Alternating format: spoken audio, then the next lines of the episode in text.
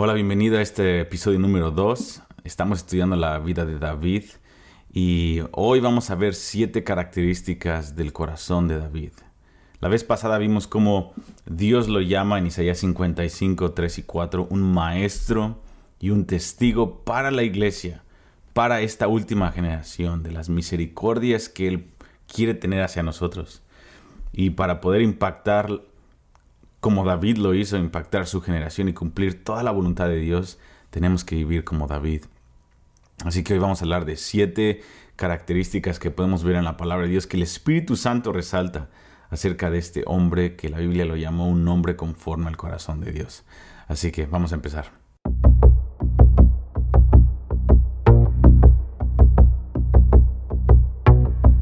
Ok, vamos a hablar de estas siete características del corazón de David.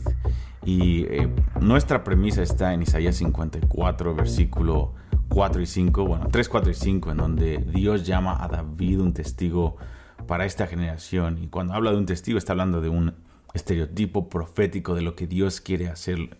Esto quiere decir que lo que David hizo y como Dios respondió a David y como David respondió a Dios, aún en medio de su debilidad, en sus altos y sus bajos, es la misericordia que Dios quiere mostrar y e Isaías 54 está hablando específicamente de la generación en la que el Señor va a regresar, la última generación. Entonces es como si Dios hace tres mil años por medio de Isaías nos estuviera diciendo, hey, yo quiero mostrarme a una generación como lo hice con David. Por lo tanto, necesitan responder como David. Y está bien si son débiles como David. Esa es la, es la gloria de, de esta historia de David. Y eh, la vez pasada vimos cómo el Señor da testimonio de él, el Espíritu Santo en el Nuevo y en el Antiguo Testamento habla de él y algo que a mí me, gusta está en Hechos capítulo 7, cuando eh, Dios lo describe eh, en la palabra a, David como alguien que halló gracia a los ojos de Dios. Y yo creo que eso podría resumir la vida de David en una sola frase. Él fue un hombre que halló gracia ante los ojos de Dios alguien que realmente movió el corazón de Dios. Y tú y yo queremos ser como David, tú y yo queremos ser como David y eh, tú eres tu propia persona, yo soy mi propia persona y Dios tiene un amor especial por cada uno de, sus hijos, pero Él puso a nuestro hermano mayor David como un ejemplo a seguir. Y una vez más, es una, es una historia de debilidad, de tragedia. La vida de David fue, está llena de tragedias, de controversias, llena de mucho dolor y muchos retos.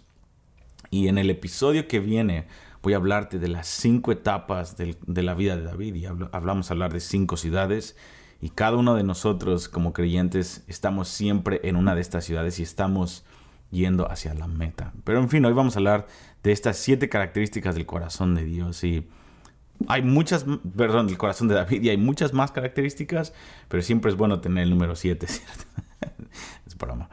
Pero, en fin, estas son estas son cosas que yo he podido ver, que el Espíritu Santo ha resaltado en mi vida, eh, a mí acerca de la vida de David, así que te las quiero compartir. La primera es la pasión que David tenía. David era un, eh, si lo puedes ver, eh, aún cualquier niño que lo lea, yo la primera vez que leí la, la vida de David, recuerdo que dije, este, este hombre realmente tenía una pasión, era muy entregado, muy arriesgado, su corazón lo daba todo todo el tiempo. Si era hacia la guerra, era el mejor en la guerra. Si era como un, como un amante, como un amigo, como un eh, guerrero, como un adorador de Dios, como un rey, lo daba todo. Entonces su, pasión es algo que, que a mí me, impresiona mucho. Eh, y siempre hablamos de él como un adorador apasionado, pero era ambas cosas, era un guerrero apasionado y era un adorador apasionado. Pero quiero agregar dos, palabras a adorador apasionado. Él era un adorador muy débil, muy, muy, muy, muy, muy débil, apasionado. Eh, entonces tenemos que siempre poner eso en la ecuación, porque si no vamos a tener a David en un pedestal que es un idealismo religioso que es imposible de alcanzar en esta era. David fue muy débil, pero eso no restó su pasión. Él en medio, y ese es el milagro de David, que en medio de su debilidad manifiesta a él, manifiesta a Dios, manifiesta aún a sus enemigos y a sus amigos. él se lanzó con todo hacia el Señor. Y algo que me encanta es de que David no solamente quería tener un tiempo a solas con Dios, David quería que toda la nación de Israel tuviera tiempos a solas con Dios. Él, y esto es algo muy impresionante para mí porque la mayoría de los cristianos siempre estamos pensando en nosotros mismos. David estaba diciendo, no, yo quiero... Yo quiero, eh, mientras me tomo mi café y encuentro a Dios y su belleza, quiero que todo Israel eh, la encuentre, porque quiero, quiero que Dios extienda su reino en mi generación. Y muchos de ustedes, Dios te ha puesto eso en tu corazón. Eh, tienes una pasión por Dios, obviamente, y estás en tu lugar secreto, pero hay esa obsesión en tu corazón de que la mayoría de tu ciudad, de tu iglesia local, pueda experimentar esa pasión que, que puedes sentir, podías esa belleza. Yo recuerdo, no estoy diciendo que yo soy como David en eso, pero recuerdo cuando el Espíritu Santo ha tocado mi vida en diferentes partes en mi historia con Dios. Recuerdo los 17 años que descubrí la belleza de Dios por primera vez de una manera manifiesta en mi vida. Fue exactamente la mitad de mi vida, hace 17 años, tengo 34 años, cuando tenía 17 años y recuerdo cuando ni sabía tocar la guitarra, ni aún lo sé tocar bien, pero eh, recuerdo que descubrí cantarle al Señor, descubrí esa conexión que yo podía tener con Dios. Y recuerdo que me iba, teníamos una casa antes en Cuernavaca que tenía un cuarto donde era el, reino de mi mamá lleno de telas y, es su taller donde ella cose y hace cosas de decoración.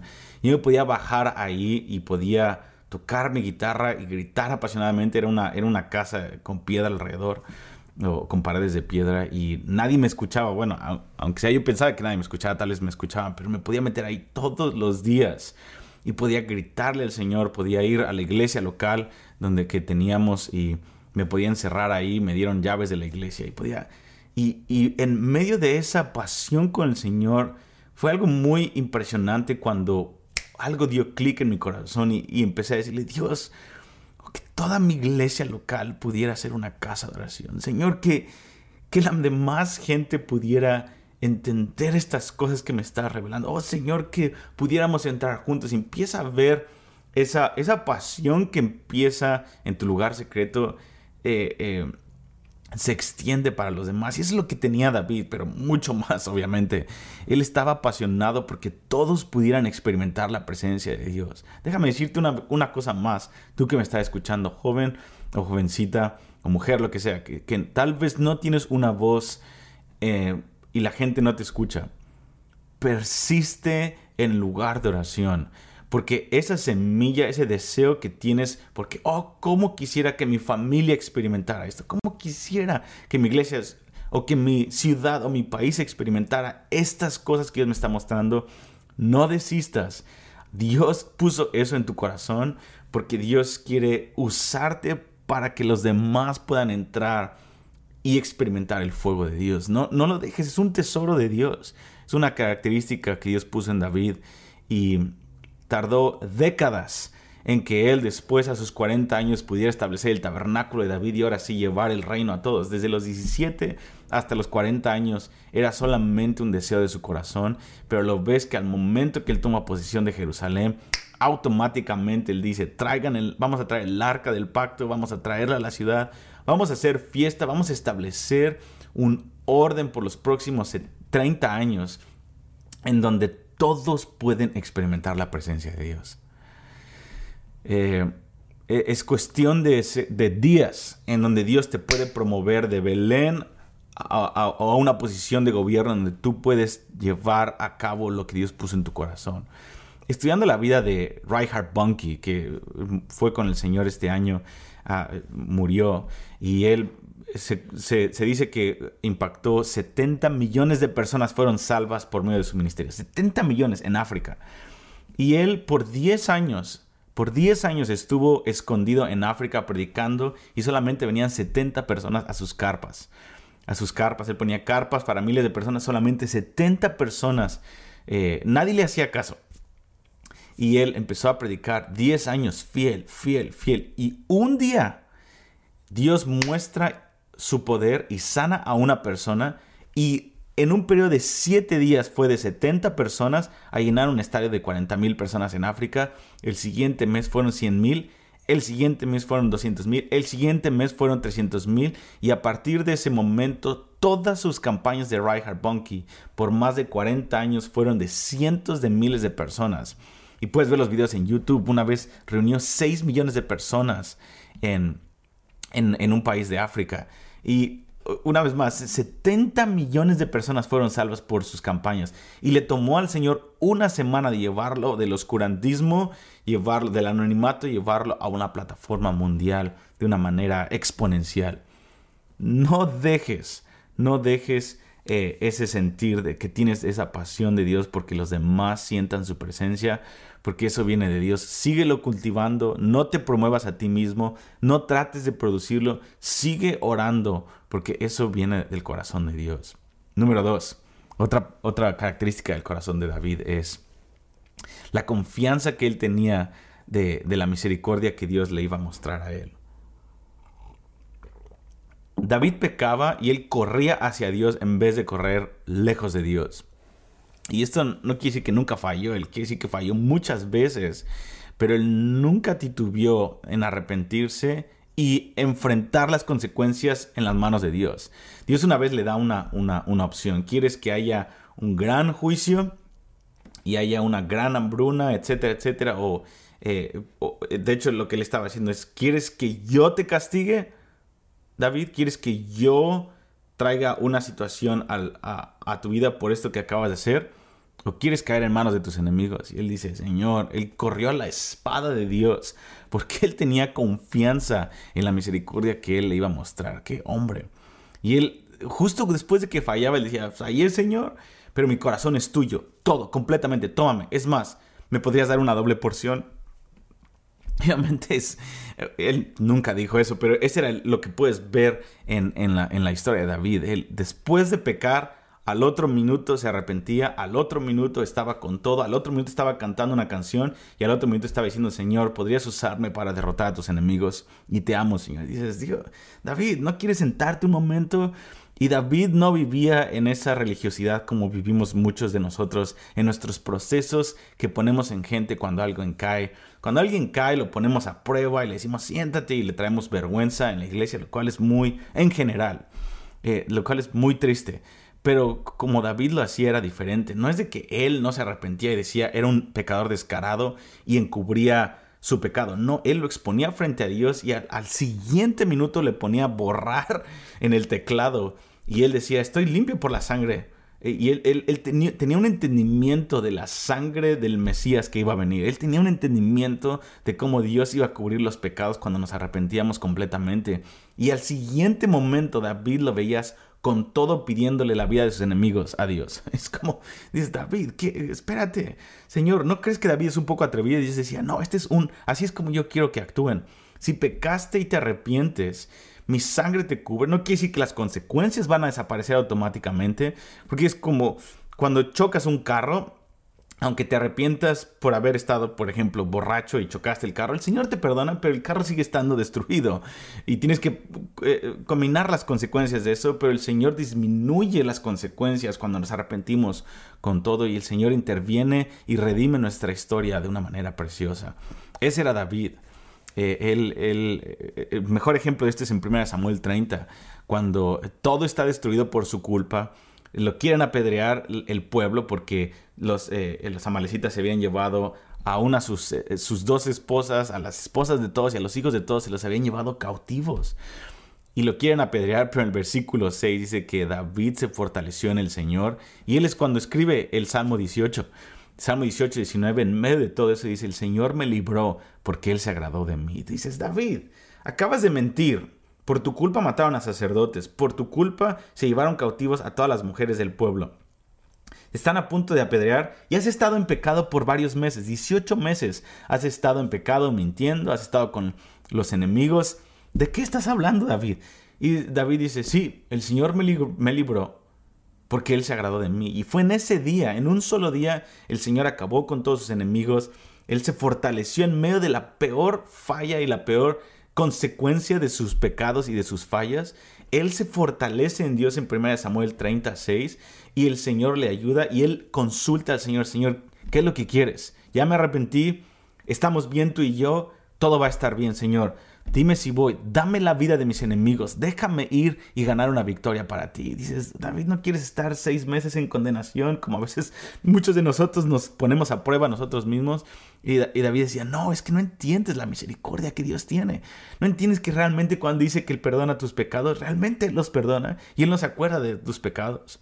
Entonces, si tú has estado en meses en, te has puesto a prueba tú mismo, y has estado bajo la condenación de Satanás, salte de ahí, sé como David y corre hacia la misericordia de Dios.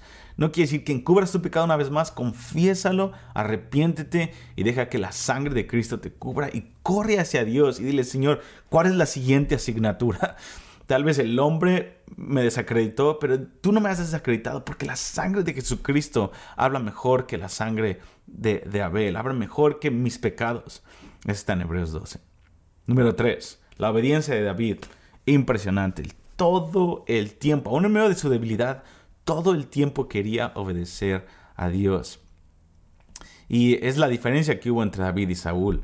David quería agradar a Dios y no le importaba la opinión de los hombres. Saúl le importaba la opinión de los hombres y no le importaba agradar a Dios. Y esa fue la, diferencia. Número cuatro, su confianza. Este es tal vez mi favorito de, de David. Y este es donde vamos a es una introducción al siguiente episodio la, la próxima semana. La confianza que David tenía en la soberanía de Dios. La soberanía de Dios. David veía a, un, a Dios como la fuente de la promoción de su vida.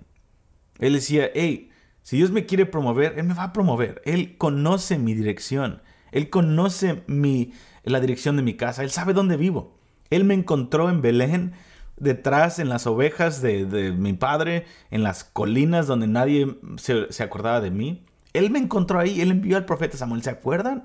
Y muchas veces él tuvo, más de 10 veces, tuvo oportunidad de tomar aún promesas que Dios le había dado en, en 1 de Samuel 16 como rey de Israel tuvo la oportunidad de tomarlas bajo sus propios términos en su propio tiempo y él se rehusó una y otra vez, aun cuando sus líderes le decían, esto es lo que Dios dijo acerca de ti. Y ellos tenían razón, pero David decía, hey, ustedes no entienden, ustedes no entienden, Dios me encontró en Belén. Yo no voy a matar a Saúl por mi propia mano. Dios me libre de hacer esto. Si, Dios me quiere promover, Dios me va a promover. Si Dios no me quiere promover, Dios me va a promover es más, mi conversación ni siquiera se trata de eso. No me interesa el reino. Yo nunca le dije sí a Dios por una promesa de un reino. Yo le dije sí a Dios porque deseo ver su belleza todos los días de mi vida y entrar en su casa. Déjenme en paz. Son David aún molesto con sus amigos y con sus generales cuando le estaban animando a tomar una puerta que la mayoría de nosotros tomaríamos cuando vemos una oportunidad de promovernos o de destruir a nuestros enemigos, o de hablar mal y tener, hacer una emboscada a aquellos que nos han atribulado. Una puerta abierta y nosotros diríamos, sí, la mayoría de las veces. David decía, hey, déjenme en paz. No me interesa el reino. Yo hago esto porque amo a Dios, no porque amo el reino. Si Dios me ungió como rey, eso es secundario. Dios se agradó de mí. Dios pensó en mí. Ustedes no entienden. Eh, me encanta cómo David eh, pensaba. Él, ah, él, decía, no me, no me tienten para autopromoverme. Mi sueño nunca fue la promoción, mi sueño siempre fue estar cerca de Dios. Y lo siento en este momento, en la cueva, cuando eh, tuvo dos veces la oportunidad en 1 Samuel 24 y en 1 Samuel 26, cuando está en la cueva es, eh, en, escapando de este Saúl y tiene la oportunidad dos veces de matarlo. Me puedo imaginar diciendo, eh, mi éxito está en este momento. Tal vez no, no me guste estar siendo atribulado por Saúl, no me gusta estar escapando, preferiría estar en mi casa. Pero, hey, mi meta es sentir la presencia de Dios. ¿Y qué creen? Siento la presencia de Dios ahorita. De hecho, estoy escribiendo los mejores salmos de mi vida. Así que déjenme en paz. Como mi meta es sentir a Dios y estar cerca de Él. Y lo siento ahorita. Dios se va a encargar de Saúl. Así que no me, no me molesten ahorita. Y esto quiero, quiero hacer esta, esta pregunta a ti. ¿Cómo tratas, cómo tratas tú hoy a los que te retan o amenazan tu posición en tu ministerio o en tu trabajo en este momento? ¿Cómo tratas a los que amenazan las promesas de Dios para tu vida? Esta es la verdadera pregunta de toda la vida de David, de toda tu vida y de mi vida. Si no solo estamos hablando de la vida de un si no solamente estamos hablando de la vida de un hombre como una vez más una historia de David y se acabó. Pero te hago esta pregunta, el Espíritu Santo te hace esta pregunta a ti hoy.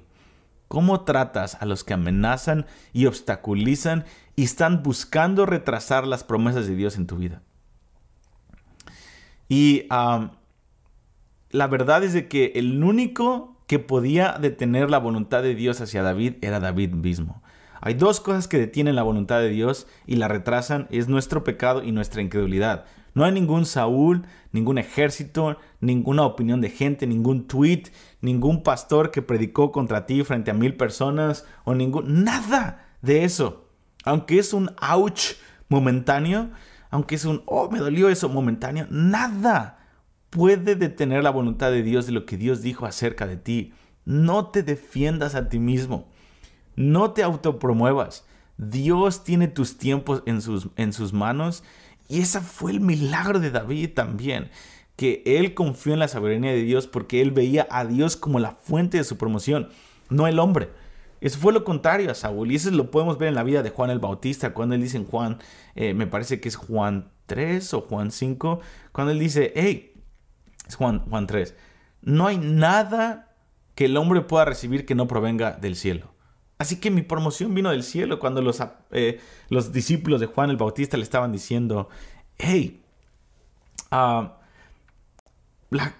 ese Jesús del cual nos hablaste está bautizando como tú y se está llevando a nuestra gente. Y Juan decía, hey, déjenlo en paz. Es más, váyanse con él también, porque este es el punto. El punto era que él fuera promovido, no yo. Y yo no estoy buscando. Está, no, estamos teniendo una conversación diferente, discípulos. Ustedes están pensando en promoción y en números.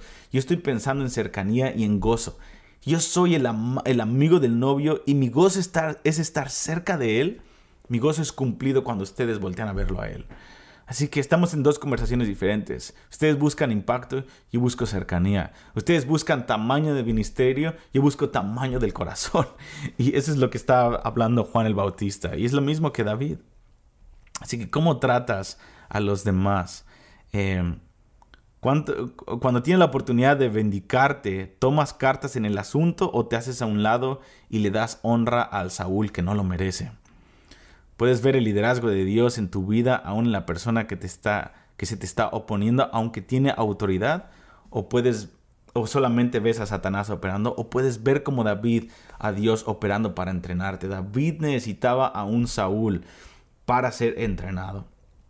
Hay algo que el Saúl de tu vida te tiene que enseñar y, tienes, que, tienes que someterte a ese, a, ese proceso. Últimas eh, tres características. Número 5. 5. David tenía una habilidad sobrenatural, impresionante, de inspirar lealtad en los corazones de sus seguidores de la gente, del pueblo. Y eso es una característica del liderazgo. Cuando hablemos de David como líder y nos enfoquemos en el Salmo 101, vamos a hablar de esta característica en específico. Número 6. David tenía una tremenda mansedumbre y humildad delante de Dios y de la gente. Aún los enemigos, como lo vimos la vez pasada, aún los, eh, los eh, siervos de Saúl, se los ganó porque tenía humildad y tenía mansedumbre. Y esto es Ah, y esto es impresionante. Aún, fíjense, en 2 de Samuel 16, cuando estaba este Simeí, eh, ¿se acuerdan que llega y empieza a maldecirle, le avienta piedras y le empieza a decir, tú eres un perro y tú eres un sediento de sangre y tú eres esto y... Y uno de los generales de este David le dice, hey, ¿qué te pasa a ti? ¿Quién es este perro? Y le empieza, se empiezan a insultar porque uno está defendiendo a David y el otro está eh, destruyendo a David y es en medio de la traición de Absalón, etc. Y se voltea David con su general y le dice, ¿qué tienes contra mí? y yo creo que el general decía, Uy, te estoy tratando de defender. Y dice, no, ¿qué, ¿de qué estás hablando? Tal vez, tal vez eh, este Simei tiene razón. ¿Qué no te das cuenta que tal vez Dios está hablando a través de él? Yo estoy tomando notas de lo que él está diciendo yo quiero aprender aún de mis enemigos. Mi amado, ¿qué es eso? Aprender aún de la crítica de tus enemigos es clave, es clave en nuestra vida. Dios, ayúdanos, porque desde que abrí mi canal de YouTube y mi Instagram empezó a crecer un poquito, no tienes idea de la cantidad de insultos y maldiciones con versículos bíblicos, toda clase de mal, maldiciones cristianos. Los del mundo no les interesa cristianos han dicho contra mí, contra mi familia. Es, digo, no puede ser. Y mi respuesta en la carne es querer ponerlos en su lugar, decirles, ni siquiera sabes de lo que estás hablando, ni siquiera conoces la Biblia y tratar de defenderme y exaltarme a mí mismo. Es, es el enemigo eh, tratando de usarme para destruirlos así como, Dios lo está, como el enemigo lo está usando para tratar de destruirme. Dios me ha puesto pausa una y otra vez con esta característica. David, Benji, Número uno, ¿por qué te importa tanto la opinión de la gente y no la opinión mía? Y sabes qué? La realidad es de que estamos muy acostumbrados a la alabanza de la gente y el halago de la gente que, fíjate, si el halago de la gente te mueve, quiere decir que la traición y la las maldiciones de la gente te van a mover igual. Y todo eso es la raíz, es orgullo tanto la alabanza prueba el corazón del hombre como el, la ofensa prueba el corazón del hombre. Y si a ti te, te, motiva mucho que la gente te diga bien hecho y todo eso, no está mal recibir ánimo de la gente, decir, oye, me bendeciste mucho, decimos gracias y gloria a Dios también, pero gracias también, lo, lo aprecio mucho. Pero si te mueve eso demasiado, también cuando la gente hable mal de ti te va a mover y te va a deprimir. Y ambas cosas, la raíz es orgullo. Y David tenía lo contrario. David no le movía la opinión de la gente, por lo tanto tenía la humildad suficiente para aprender y tomar notas de la crítica de sus enemigos. Aunque el 99% de lo que este eh, estaba diciendo era, en contra de David era falso y era, una, era un maltrato, David podía escuchar con paciencia y escribir el 1% diciendo, en esto tiene razón, Dios, ayúdame y perdóname. ah, Dios, ayúdame a ser como David. Porque aún detuvo a su staff de defenderlo. déjame degollarlo, déjame cortarle la cabeza. En este momento David, eh, David decía, déjalo, déjalo, él tiene razón. ¿No te das cuenta que tal vez Dios está hablando a través de él? Y si Dios ya, ya, ya, ya se, se cansó de mí, hey, tal vez este es el momento donde Dios quiere quitarme el reino. Depende de Dios porque mis tiempos están en sus manos, no en las manos tuyas, ni en mis manos, ni en las manos de mi enemigo. Así que déjalo en paz y déjame en paz a mí también. Ah. Y él muchas, muchas, muchas veces él tenía esta frase, ¿qué tal si él tiene razón? ¿Qué tal si lo que está diciendo es verdad? Hey, ¿quién soy yo para, para eh, tomar en mis manos el reino? En fin, David tenía eso una y otra vez. Y número siete, esta es otro, otra clase de liderazgo en sí mismo, pero nada, lo voy a mencionar para terminar este podcast. David tenía un espíritu diplomático, una sabiduría para hablar. No es igual que un espíritu político y de religiosidad que es para promoverte y eh, un espíritu político es algo terrible que destruye la vida de una, iglesia local, donde todos están viviendo para las apariencias y es política que te mueves en la política para entrar y salir de posiciones. No estoy hablando de eso, está, hablando de una diplomacia en donde él podía eh, eh, desmantelar una situación explosiva que estaba a punto de explotar. David hablaba y él podía traer los ánimos abajo y podía traer sabiduría a la situación. Y yo veo mi vida y digo, muchas veces llego a una situación que empezó con un pequeño fuego y llego yo y lo hago un incendio. y, te, confieso, eh, Dios, Dios ha estado tratándose en mi vida en donde la, una verdadera característica de un líder es poder traer abajo fuegos y poder apagar fuego y traer ser un pacificador en momentos difíciles y todo eso tiene que ver con la paciencia y con la sabiduría en la, en la que tratamos las situaciones. Y, nuestra boca es usada para poder traer reconciliación en vez de poder seguir incendiando un fuego. Y eso pasa cuando alguien habla mal de alguien en tu presencia. ¿Qué haces cuando alguien se está quejando? Le, dices, sí, pobrecito, y sigues alimentando el fuego, o lo confrontas con el sermón del monte. Y es difícil, es difícil confrontar a un amigo que te está abriendo su corazón eh, para quejarse de un maltrato y es difícil llevarlos a los pies de Cristo en vez de, de alimentar el fuego. Y termino con este ejemplo. Recuerdo esto cuando, no voy a decir el nombre, pero aquí en IHOP, una persona soltó un disco, un álbum hace años.